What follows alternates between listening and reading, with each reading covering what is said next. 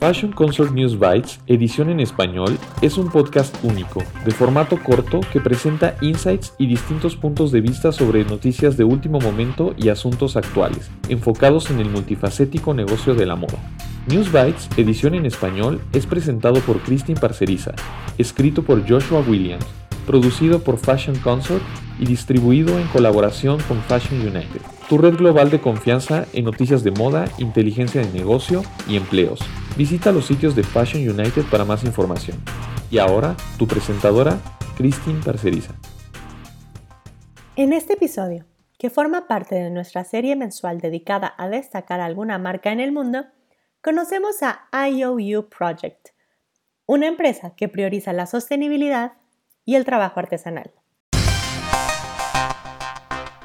Cada mes en News Bites presentamos una marca de moda que aborda el negocio de forma diferente e innovadora, o bien que opera fuera de los principales sistemas y capitales de la moda.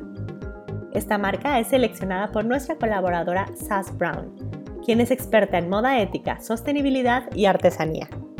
Sass solía ser la decana de arte y diseño del Fashion Institute of Technology y es la decana fundadora del Dubai Institute of Design and Innovation. En esta ocasión, SAS eligió al proyecto IOU, que tiene su sede en Madrid, España, y fue fundado por Kevita Parmar. Kevita trabaja principalmente con tejido madrás de algodón hilado a mano, procedente de la India, conocido por sus distintivos cuadros que suelen ser muy coloridos, específicos y únicos de cada tejedor. Sass Brown explica que Kevita trabaja con algodón cultivado localmente en esa región, el cual luego se teje a mano, una tela que literalmente no tiene ninguna huella de carbono. Además, ella realmente honra a los fabricantes, ya sea el creador de la prenda o el tejedor de la tela, como un componente realmente vital de la cadena de valor de la prenda. Además, todos se encuentran en una igualdad de posición igual que el diseñador o que el cliente.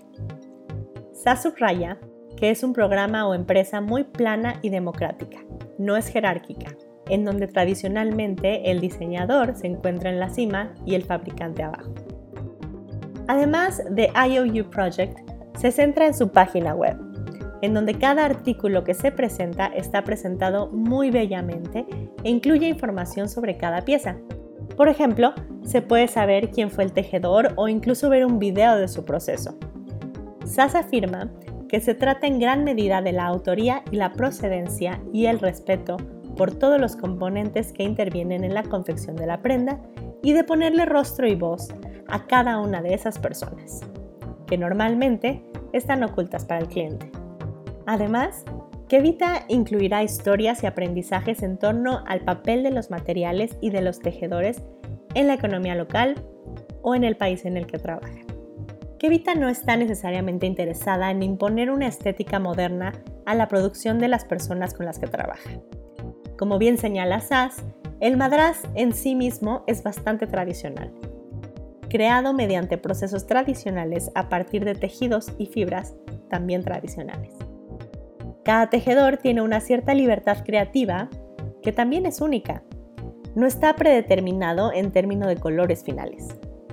Sobre esto, Sass también comparte que de hecho parte de la belleza de esta cultura material es la diferenciación de la producción entre las distintas familias y lugares. Sass también señala que a pesar de la falta de reproducción masiva de la artesanía, a menudo se subestima su capacidad y escala. Por ejemplo, 20 millones de familias dependen del tejido a mano en la India es una escala increíble que en el caso de Kevita ha sabido utilizar. Así que no se trata de una marca muy pequeña que produce diseños únicos.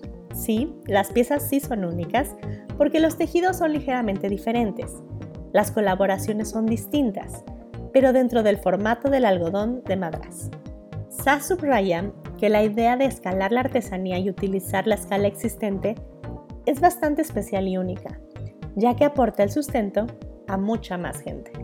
Además de abastecerse del tejido de la India, Kevita se especializa en pequeños talleres en Portugal y España. Además, es conocida por utilizar otros materiales tradicionales como el tweed harris o la seda tipo skill, ambos con su propia herencia e historia. Por si fuera poco, también es cofundadora del Festival Textil Stand, que expone y vende tejidos y productos artesanales de todo el mundo. Su capacidad para conectar a los pequeños artesanos alrededor del globo y ofrecerles nuevas oportunidades de colaboración le ha valido a Kevita el apelativo de revivalista de la artesanía por la revista Elle. Para conocer más sobre The IOU Project, los puedes encontrar en redes sociales como arroba The IOU Project. Gracias por escuchar este episodio de News Bites en colaboración con Fashion United, producido por Fashion Consort y escrito por Joshua Williams. Visita FC News Bytes para más información. Y si quieres compartir una historia o participar en News Bytes, por favor utilice el link de contacto o a través de Instagram en la cuenta arroba Fashion Consort Agency.